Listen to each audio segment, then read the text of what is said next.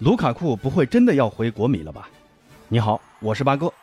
那最近最火热的转会新闻，估计就是卢卡库想离开切尔西，重回国米的消息了。那卢卡库去年才刚刚从国米一点一亿欧元转投蓝军，这才待了一个赛季，就又想回到意甲，回归老东家国际米兰。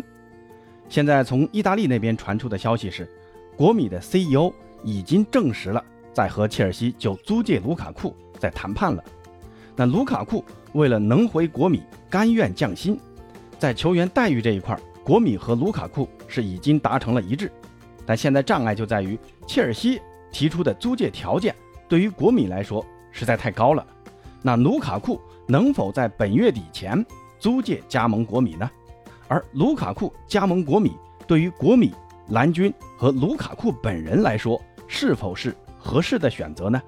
那这是本期节目的第一个话题，那第二个话题呢，就是昨天巴萨的会员大会上通过了主席拉波尔塔提出的几个融资方案。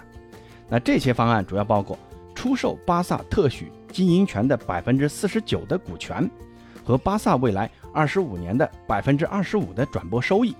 那这些方案大致能为巴萨带来大约六个亿的资金，甚至更高啊。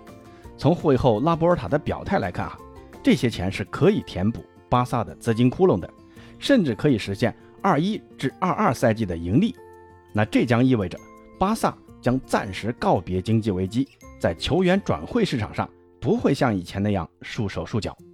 那这些融资方案的通过会给巴萨带来哪些影响呢？那本期节目就卢卡库转会国米和巴萨融资方案被通过这两个话题和大家分享一下我的看法。首先说说卢卡库。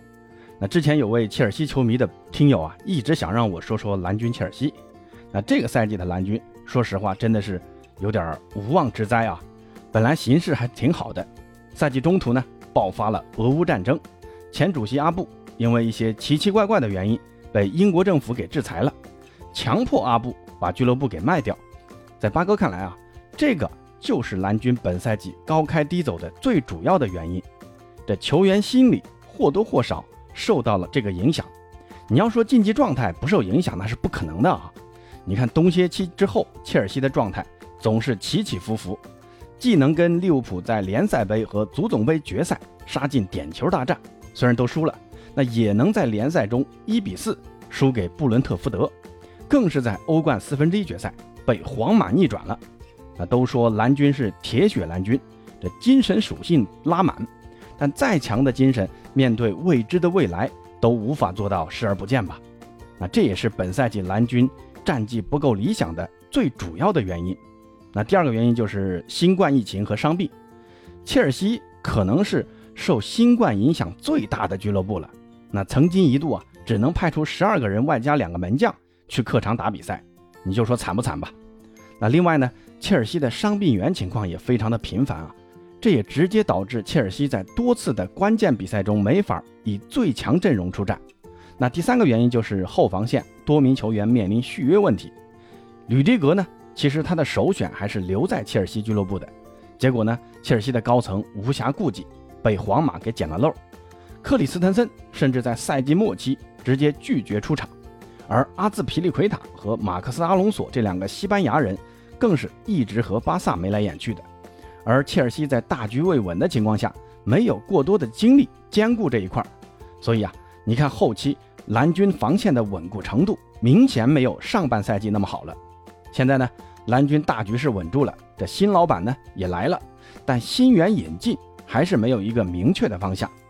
目前唯一传出的消息就是在和塞维利亚谈孔德，但孔德呢还要面临和巴萨的竞争，那最终。孔德会被哪家俱乐部招至麾下，还尚未可知。啊，最后一个战绩不理想的原因，可能还是锋线的老问题啊。这个赛季花了一个多亿引进旧将卢卡库，结果卢卡库伤伤停停，还始终无法融入到球队的战术当中。更是在赛季中期就爆出想重新回到国米的消息，那这个更是触怒了整个俱乐部啊。虽然在赛季末期，卢卡库伤病好了。主帅图赫尔呢，也给了他几场表现的机会，也进了几个球。但现在的问题是，卢卡库想回国米的意愿实在是太强烈了，都甘愿降薪啊。那切尔西一看也没辙，唯一的想法呢，就是及时止损，多收点租借费。国米的首次报价是五百万欧元，而蓝军的报价则是一千五百万欧元租借费。目前双方还在拉扯当中。不过，根据意大利米兰体育报的报道说，国米呢已经再次提高了租借报价，而且呢也已经在安排卢卡库的体检了。如果这是真的，那卢卡库时隔一年后再次回到国米，将是大概率事件了。那我们可以站在第三方视角来看看卢卡库回归国米是一件多方共赢的事情吗？首先啊，卢卡库肯定是最高兴的那一个，回到一个能带给自己荣耀。而且自己在场上踢得非常舒服的球队踢球，卢卡库本人绝对是最愿意的。虽然工资没有蓝军那么多，但卢卡库可能也不在乎啊，能有球踢，还踢得很开心，才是最重要的嘛。关键呢是下半年还有世界杯要打，留在切尔西估计还是得打替补啊。而且英超的节奏偏快，意甲呢偏慢，卢卡库的技术特点其实是更适合慢节奏的意甲。虽然叫他小魔兽啊。但跟德罗巴这种纯正的中锋相比啊，还是在各方面都差点意思。那再看切尔西啊，放走卢卡库最大的好处啊，那就是减少俱乐部的薪资投入，同时呢，也让俱乐部的球员管理难度降低不少。你强留一个心不在焉、心呢也不在俱乐部的球员，没啥意义嘛。你看去年卢卡库的那个发言就知道，当时那个影响有多恶劣了。那最后呢，咱们再来说说国米啊，八哥觉得。卢卡库真回国米啊，这事儿可能有点难办啊。一个呢是租借费用到底给多少合适呢？给少了切尔西不干，给多了国米他也受不了。本来呢这个赛季主席张康阳就要求国米要减少六千万的支出的，现在他好还要增加投入，估计啊卢卡库的租借费没个一千万你是拿不下来的。另一个呢就是卢卡库的战术安排问题，之前在孔蒂的三五二阵型中啊。老塔罗马丁内斯和卢卡库打双前锋，两人也很是默契啊。但现在国米的佩里西奇已经走了，格森斯呢还没成长起来，邓弗里斯听说为了要做账也要被卖掉，那两个边翼位都被卖走了，三五二的两翼齐飞还打得起来吗？而且现在国米还在谈迪巴拉，如果迪巴拉真的来了，人家工资那可不低的啊，来国米肯定是要打主力的。迪巴拉和卢卡库还有老塔罗马丁内斯这三个人到底怎么安排呢？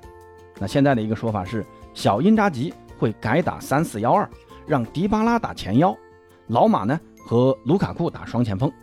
巴哥觉得这个打法是可行的啊，但国际米兰的防守吃得消吗？那在新赛季，国米能承受得住改换阵型打法带来的战绩不稳吗？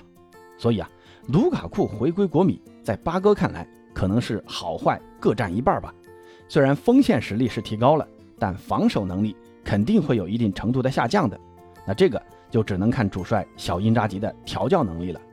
不过现在来看啊，卢卡库回到国米的概率还是很大的。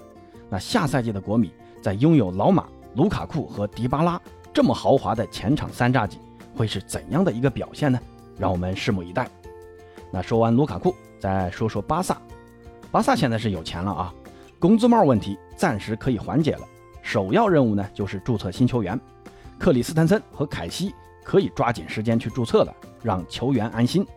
八哥预计啊，近期就会官宣这两名球员的加盟，提振一下球迷的信心，也给主帅哈维吃个定心丸，安心准备下赛季。另外呢，就是按照哈维的要求，继续提高后防的实力。现在主力中卫皮克伤病不断，这能力下滑非常明显。中卫这一块势必要补强，不管是库里巴利还是孔德，那都是很好的补充啊。只是库里巴利要四千万，而孔德更是要六千万的报价。从年龄上看啊，孔德呢只有二十三岁，库里巴利已经三十岁了。从长远来讲，更熟悉西甲的孔德可能更适合巴萨一些。那还有一块就是巴萨会继续实行控制薪资支出的政策，降薪势在必行。巴萨的几个老队员的工资啊，现在来看确实太高了。巴萨的本赛季的工资支出是五点六个亿，而拿了欧冠和西甲冠军的皇马才四个亿。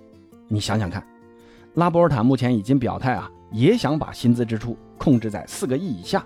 那这个做法其实我是很认同的啊。这个第一方面呢，要把多余的球员处理掉；另一个呢，就是现有球员啊要降薪。那最后就是莱万和德容的转会事情了，一个引进，一个卖出。莱万转会巴萨的事儿，现在来看，真的要拜仁松口才能成型了。如果拜仁死咬着五千万不松口的话，八成啊，这莱万是来不成了。如果能在四千万左右成交啊，巴萨可能会咬咬牙。但说实话啊，下个赛季巴萨真的那么需要莱万吗？奥巴梅扬和德佩真的不能再用用吗？明年夏天如果梅西啊能免费回来，那不是更香吗？如果莱万今年来了，明年梅西如果想回来，到时候这两个人怎么安排呢？当然了，这个是八哥个人的看法啊。巴萨高层肯定有他们自己的想法。那现在莱万就很尴尬了。拜仁呢刚刚官宣了马内的加盟，这马内一来，莱万的地位就没那么重要了。至于德容嘛，就看曼联愿不愿意出这八千五百万欧元的转会费了。现在来看，曼联是不太愿意出的啊。而且巴萨现在有钱了，也不一定要靠卖球员来做账了。那朋友们对于卢卡库回归国米和巴萨有钱后该怎么花是怎么看的呢？欢迎在评论区告诉八哥，咱们下期再见。